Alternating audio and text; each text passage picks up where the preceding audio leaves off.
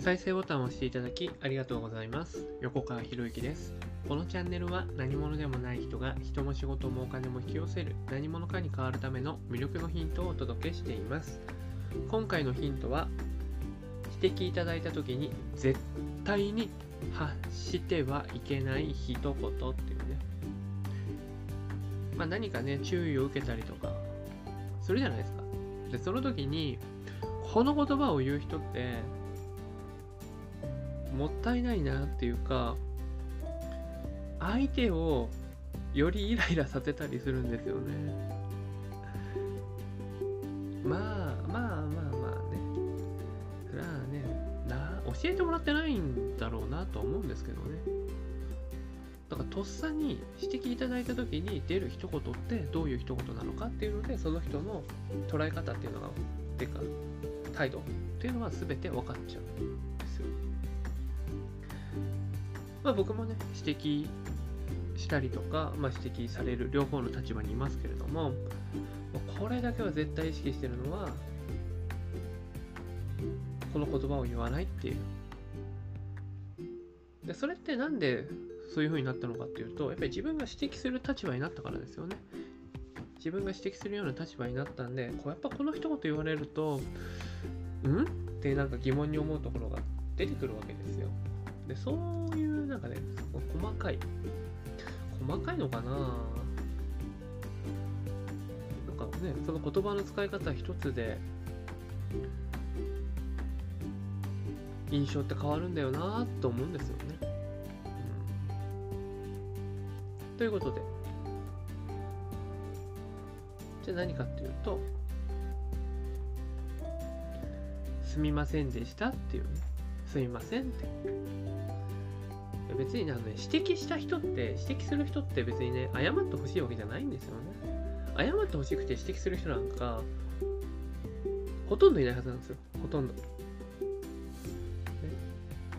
とすると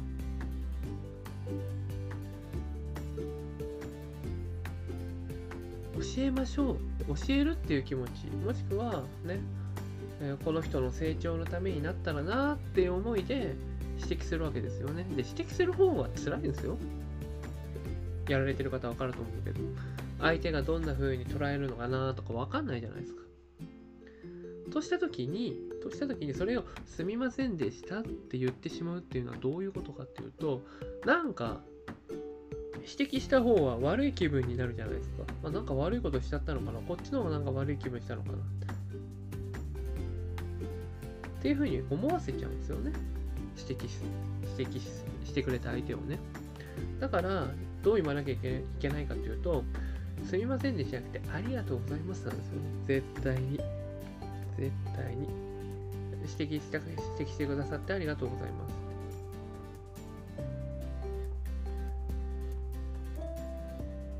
例えば、なんか空手とかでもいいし、まあ、僕がやってる武術でもそうですけれども、まあ、テニスでもそうですよね。テニスもいいんだけど、何かコーチから指摘されたときに、ね、すみませんって謝る人います？いないですよね。ああ、いるのかもしんないけど、でも、まあ、そのすいませんって言ってる人で、上達した人僕見たことないんでね。まあ、基本言わないですよね。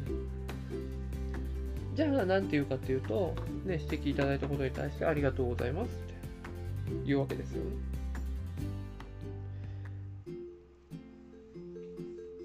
だこの、本当たった一言ですよね。指摘を受けた際に、すみませんでしたっていうのか、ありがとうございましたっていうのか。で、すみませんでしたっていう人は、すみませんっていうことが、イコールありがとうになっているパターンが非常に多いんじゃないかなと思ってるんですよね。謝ること、すいませんという言葉がありがとうという意味に変わってる人多いんじゃないかな。例えば、満員電車から降りるときに、ね、自分が降りたいんだけど前の人が動いてくれないというときに、すみませんって謝る。いやいや、だってさ、別に謝るようなこと本当はしてないんですよ。でもそこをね、すみませんじゃなくて、ですみませんって言ってしまうと、でその聞いた相手は、すっきりはしないんですよね。なんでか。なんか自分が立ちふさがって、るんじゃないか自分が立ちふさがって意地悪をしてるんじゃないかっていうふうに思っちゃうわけですよ。まあ、わざとやってる人からね、わざとやってる人だったり、ね、その相手からすみませんを引き出したいっていう変なやつもいるんで、まあ、100%そうとは言いませんけどね。だその後ろにいることに気づいていないってこともあり得るわけじゃないですか。であとは、まあ、動きたくないっていうね。まず、まあね、ちょっとね、ひねくれた人って世の中いっぱいいますからね。そんな時にどうしたらいいのかっていうと、すみませんの代わりに、ありがとうございますって言いながら前に進むんですよ。面白いですよ、これ。これね、満員電車の時やってほしいなと思うんですけどね。ありがとうございますって言いながら前に進むと、すごいスムーズに降りれるんですよ。でこれすいません、すいませんって言うと、で自分がこう萎縮したような感じなんですよ。体縮こまっちゃうでしょ。体縮こまったような感じになって自分の気持ちもちっちゃくなった感じになるんで降りる時にすごい申し訳ない気持ちになるんですよね。でこれはありがとうございますっていう言葉を言うことによって、まあ、めったに言わないじゃないですかそう降りる時にありがとうございますって。でそうやってありがとうございますって言っている自分がねどんどんどんどん開けていくような感じです。ありがとうございますって巣を上に上げることによってなんか胸が開いたような感じするじゃないですかそうやって胸を開いたまんま歩く歩くとね相手の人っていうのはそれを察知してね道開けてくれるんですよ。でこれすいませんすいませんって言うとすいませんって言うと胸が縮こまっちゃうでしょでどんどんどんどん自分の気持ちも縮こまっちゃうんですよね。なのでここありがとうございますっていうぐらいです。まあちょっと指摘の話とはねずれてますけれどもすみませんをありがとう代わりに使わないってことです。ありがとうっていう感謝を伝えたいんだったらすみませんじゃなくてそのままありがとうっていう言葉を使った方が絶対伝わりますから。ね、だってこの言葉を受け取るかどうかは相手が決めることですからね。すみませんって言って、ね、そのすみませんに実は私はありがとうの意味を込めてるんですよって言ってても相手は伝わらないですから。ね、そんな風にね、取ってくれる人がほとんどいないから。だから、ありがとうございますって。指摘いただいた時にはありがとうございます。ここをこう直していきます。ありがとうございます。気づいてませんでしたって。とかね。そういうふうにね、やっていくってことですよ。で、ほんの些細な一言ですよ。些細な一言なんですけれども、指摘を受けた時の対応ですよね。対応。さっき最初にも言いましたけれども指摘する側はね気分良くないですよ指摘する際に。だからこそ逆にありがとうございますっていう言葉を、ね、指摘を受けた側が伝えることによってそれが相手にとっての安心にもつながるわけですよ。